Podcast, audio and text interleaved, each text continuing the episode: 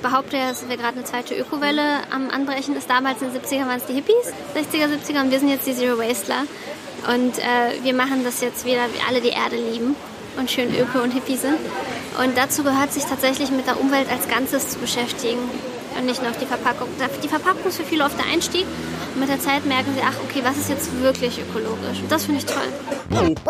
Ob nun Aktivisten gegen die Rodung des Hambacher Forsts ankämpfen oder Zehntausende Schüler den Unterricht schwänzen, um für eine bessere Klimapolitik zu demonstrieren. Der Kampf für die Natur und das Weltklima ist in der Mitte der Gesellschaft angekommen. Eine Unternehmerin, die sich seit Jahren aus voller Überzeugung für Nachhaltigkeit stark macht, ist Milena Glimbowski. Die Berlinerin gilt als Vorreiterin der deutschen Zero Waste Bewegung. Deren Anhänger versuchen, keinen Müll zu produzieren, allen voran Plastikabfall. Mit gerade mal 22 Jahren hat die gebürtige Russin einen der ersten verpackungsfreien Supermärkte Deutschlands gegründet, original unverpackt, und damit eine kleine Ökorevolution entfacht. Denn ihre Idee wurde x-fach kopiert. Mittlerweile gibt es mehr als 100 solcher Läden in ganz Deutschland, zum Beispiel in Rostock, München, Leipzig, Hamburg und Erfurt. Milena ist gerade mal 28 Jahre alt und verändert schon die Welt. Denn schon jetzt lassen sich tausende Menschen von ihr inspirieren, in den sozialen Medien, bei Vorträgen und in Diskussionsrunden. In dieser Folge lernt auch ihr die Powerfrau kennen und erfahrt, wie sie das eigentlich macht, so fast müllfrei zu leben Außerdem erklärt sie, warum ausgerechnet Peter Lustig sie dazu inspiriert hat, ihren Laden zu eröffnen. Wer, wenn nicht wir?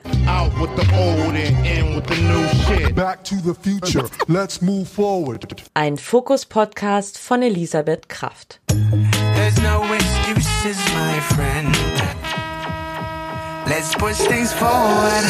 ich heiße Elisabeth Kraft und ich bin Wissenschaftsjournalistin beim Fokus. Und auch ich brenne für Umweltschutz. Ich will nicht, dass unser Planet vor die Hunde geht. Ich will nicht so leben, als könnte ich im Notfall zum Supermarkt um die Ecke gehen und mir dort einfach eine neue Erde kaufen. Und ich will auch keine Bilder von toten Walen auf meinem Desktop sehen, denen man so 80 Plastiktüten aus dem Magen gezogen hat, weil sie statt Algen Müll fressen. Ich weiß, was ihr jetzt denkt. Um den Plastikmüll in den Ozeanen wirklich spürbar reduzieren zu können, müssten natürlich zuallererst die Regierungen der Inselstaaten Indonesien und Philippinen an ihrer Müllentsorgung arbeiten. Aber auch ich kann meinen Teil dazu beitragen. Und ich möchte euch zeigen, dass wir uns bei jedem Einkauf für verpackungsfreie oder wenigstens verpackungsarme Varianten entscheiden können. Zuallererst möchte ich aber von Milena wissen, wie kommt man eigentlich auf die Idee, einen Supermarkt so ganz ohne Verpackungen zu eröffnen? Als wir nach Deutschland kamen, vor 23 Jahren, habe ich die größte Teil meines Tages mit Fernsehgucken verbracht, so habe ich Deutsch gelernt. Hier, wo ich alles von morgens bis abends gucke, also auch Peter Lustig.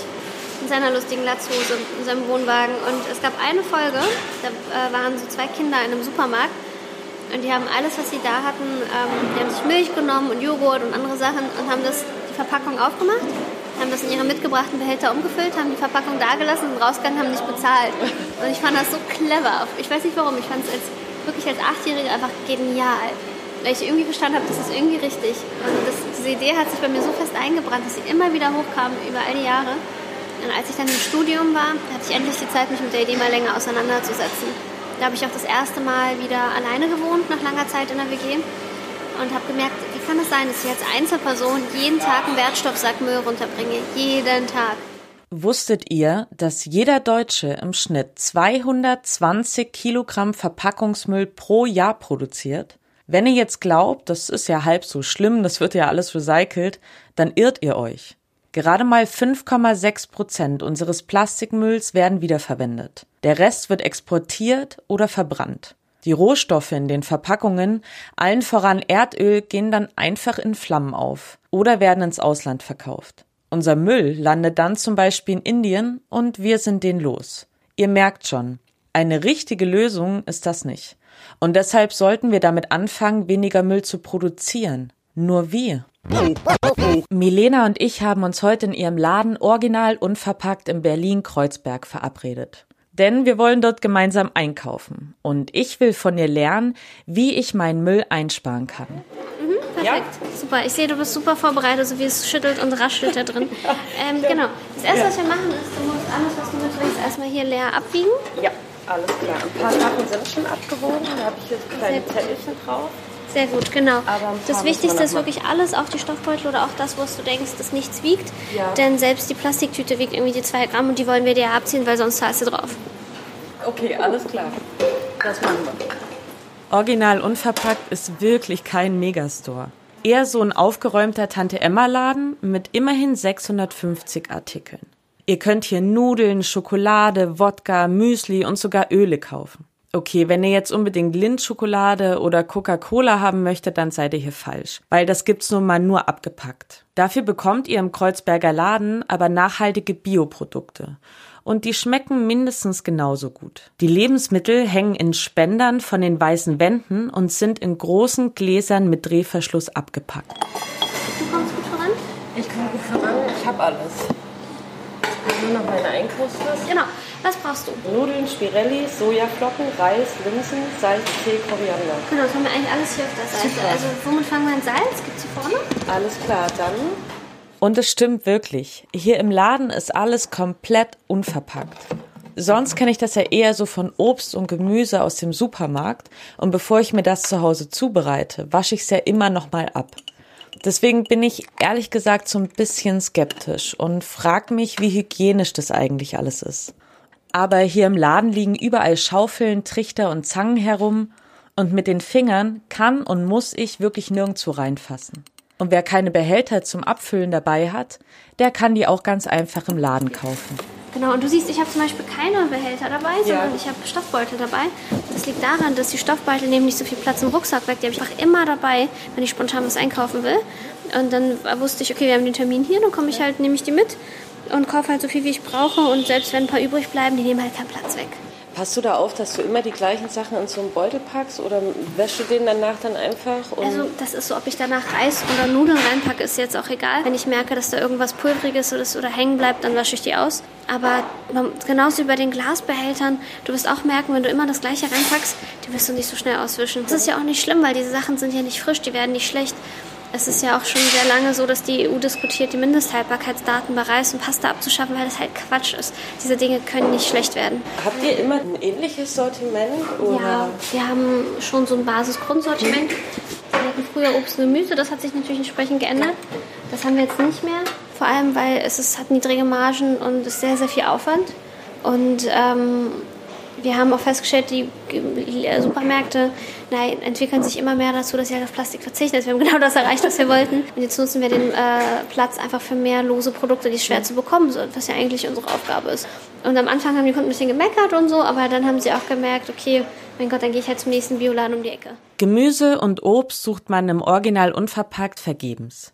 Das ist aber halb so schlimm, weil das bekommt man ja nicht nur im Supermarkt, sondern auch auf dem Wochenmarkt oder beim Gemüsehändler um die Ecke. Dafür gibt es in Milenas Laden unverpacktes Wasch- und Reinigungsmittel und sogar Kosmetik. Hier ist halt so die Reinigungsabteilung. Auch hier haben wir ein DIY-Set, weil man eigentlich aus viel Zutaten im Prinzip fast alle Reinigungsmittel selber herstellen kann. Ähm, Reinigungsmittel für Klamotten oder auch so für den hier, Haushalt? Für den Haushalt vor allem. Ah, okay. Also du kannst ja auch einfach normales Waschpulvermittel draus herstellen, aber vor allem für Allzweckreiniger oder Geschirrspülmittel kann man das sich alles selber machen. Die Lieferkette von Milenas Laden funktioniert übrigens nicht komplett müllfrei, aber teilweise. Kaffee und Duschgel beispielsweise werden in Behältern angeliefert und umgefüllt. Anschließend werden die Behältnisse für die nächste Lieferung einfach wieder zum Hersteller zurückgeschickt. Viele andere Produkte bestellt Milena in großen Mengen, statt sie in kleinteiligen Verpackungen zu kaufen. Mein Beutel ist bis oben hin voll. Ich habe Nudeln, Spirelli, Sojaflocken, Reis, Linsen, Salz, Tee, Koriander, Zahnpasta und sogar Seife gekauft. Und mein gefüllter Einkaufskorb, der kostet mich gerade mal 18,53 Euro. Also damit kann ich gut leben. Und weil ich noch ein paar Fragen an Melena habe, gehen wir jetzt nicht direkt nach Hause, sondern setzen uns noch kurz in ein Café um die Ecke. Genau, wir sind hier in sehr guter Nachbarschaft, ein Laden mit nur vierer Kleidung und ein Fahrradladen. Also wir sind hier so das ja die Öko-Abteilung. Ja, wir sind hier auch in Kreuzberg. Hier würde ein H&M auch nicht funktionieren. Industriell hergestellte Kunststoffe, so wie wir sie heute kennen, gibt es übrigens schon seit 200 Jahren. Sie wurden erfunden, weil Holz und Metall immer knapper wurde. Also musste eine Alternative her. Die ersten Gummihandschuhe, die bestanden beispielsweise aus Kautschuk und Schwefel. Das war 1839. Später entwickelten Forscher industrielle Kunststoffe wie Polyvinylchlorid, kurz PVC. Das sorgt nicht nur für Fußböden, nein, die moderne Musikindustrie wäre ohne den Kunststoff aufgeschmissen. Daraus werden nämlich auch Schallplatten gepresst. Daher auch der Name Vinyl. Um Kunststoffe herstellen zu können, braucht es allerdings Erdöle, Kohle oder Gas. Und das ist nicht nur teuer, irgendwann haben wir das auch alles aufgebraucht. Und wenn es nach Experten geht, sollen wir stattdessen besser Soja, Mais oder Zuckerrohr benutzen. Für die Umwelt wäre das natürlich fantastisch. Denn es kann hunderte Jahre dauern, bis sich Plastik zersetzt. Eine Plastiktüte beispielsweise schwimmt bis zu 20 Jahre im Meer, bevor sie zerrieben wird. Eine PET-Flasche kann das noch toppen. Die braucht ungefähr 450 Jahre. Von der haben also auch noch unsere Ur-Ur-Urenkel was. Was genau muss man bei einem Unverpacktladen beachten, was jetzt bei einem normalen Supermarkt egal wäre? Das erste ist, man muss halt seine Gewohnheit ändern, das mitzubringen in Verpackung. Also du musst vorbereitet sein und dir überlegen vorher am besten, was du schon einkaufen willst. Oder du machst es wie ich, hast halt Stoffbeutel dabei. Aber wenn ich so meinen Großeinkauf mache, alle zwei Wochen ungefähr, hm, dann setze ich mich hin, mache eine Liste tatsächlich und bringe alles mit. Ähm, es ist einmal die Vorbereitung und das zweite ist, äh, man muss lernen zu kochen. Das denken, wissen immer die meisten gar nicht, aber du kannst halt irgendwie nicht mehr so irgendwie eine Fertigmischung von irgendwas kaufen, die in die Mikrowelle kaufen, äh, packen oder mal eine Pizza. Du musst halt gucken, woraus besteht eine Pizza. Ah, ich brauche Mehl. Okay, ich brauche eine Tomatensauce. Okay, ich brauche Belag drauf. Ich brauche Backpulver und so. Also es, es summiert sich und du, und du beschäftigst dich näher mit den Lebensmitteln, was Spaß macht, aber es ist manchmal auch zeitaufwendig. Also man spart halt auch Geld, wenn man halt nichts Fertiges, vorproduziertes kauft. Ähm, Dadurch können sich auch viel mehr Leute Bio leisten, die sonst sagen würden, oh, Bio ist immer so teuer. Kaufe ich bei euch teurer ein als im Supermarkt? Bei uns ein bisschen teurer als im Rewe, aber nicht teurer, im Gegenteil, es ist billiger als im Bio-Supermarkt. Man kann halt auch nicht ähm, konventionelle Ware miteinander mit Bioware vergleichen, weil die Bioware halt qualitativ besser ist. Und deswegen, wenn man uns vergleicht, dann bitte mit Bio-Supermärkten und dann sind wir billiger. Das ist mir wichtig. Was ist denn bei dir die größte Motivation, das zu machen? Wenn man sich nur von Fertigprodukten ernährt, dieses industriell vorgefertigte Zeug, ich war ständig krank und ich wusste nicht warum, weil ich habe Sport gemacht. Ich dachte, ich ernähre mich auch okay. Ich habe auch Obst gegessen. Ne? Das, ist das ist nur der Gesundheitsaspekt. Ne?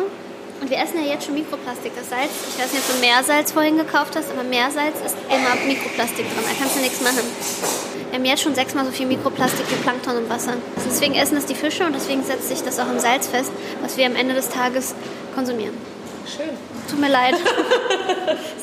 nur meine, schön. Aber würdest du dann schon sagen, Umwelt und Gesundheit sind für dich die größte Motivation, es durchzuziehen? Oder am Ende bedingt.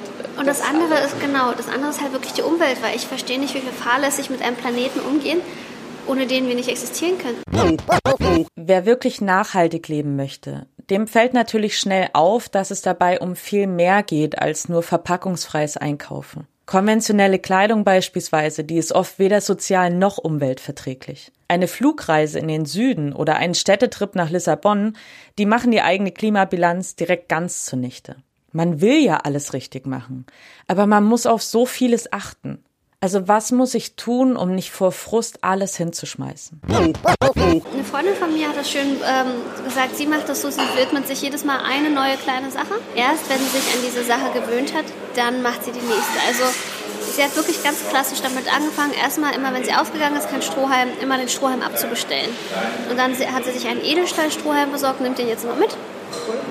Und als sie soweit war, dass sie nach ein paar Wochen irgendwie das Gefühl hatte, okay, das habe ich unter Kontrolle, hat sie sich die anderen kleinen Sachen versucht abzugewöhnen.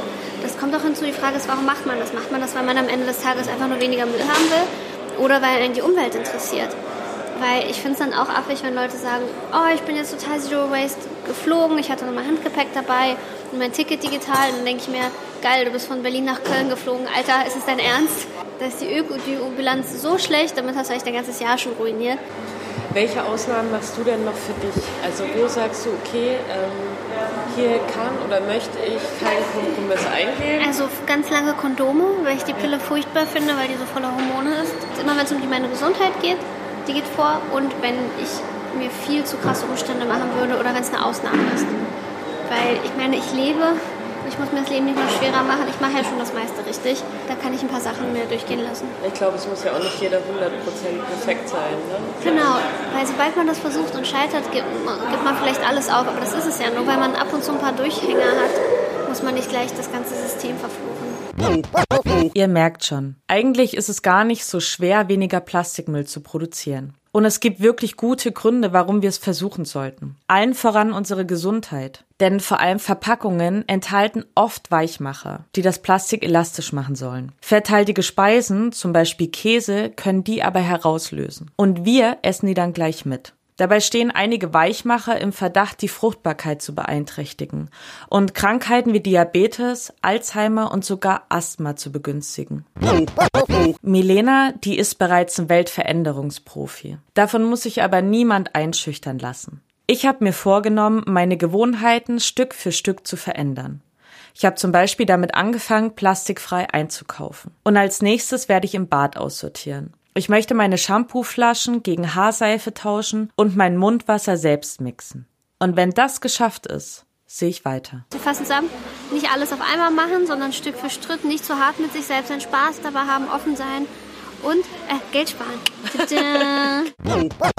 und damit sind wir auch schon wieder am Ende dieser Folge angelangt, liebe Podcast-Hörerinnen und Hörer. Ich hoffe, sie hat euch gefallen und ihr geht genauso inspiriert aus diesem Treffen mit Milena, wie ich das gerade tue. Wenn ihr Lob, Anregungen oder Kritik habt, dann scheut euch bitte nicht davor, es mich wissen zu lassen.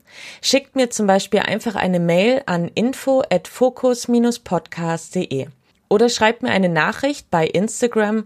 Dort findet ihr den Podcast unter Wer, wenn nicht wir, unterstrich Podcast. Und bei Facebook heißen wir Wer, wenn nicht wir, der Podcast. Und wenn ihr einmal dabei seid, dürft und sollt ihr mir natürlich sehr gerne eine Bewertung bei iTunes dalassen. Über fünf Sterne freue ich mich am allermeisten, aber auch über alles andere. Feedback ist ja schließlich Feedback. Ich freue mich auf euch. Bis zum nächsten Mal. Eure Elisabeth. No excuses,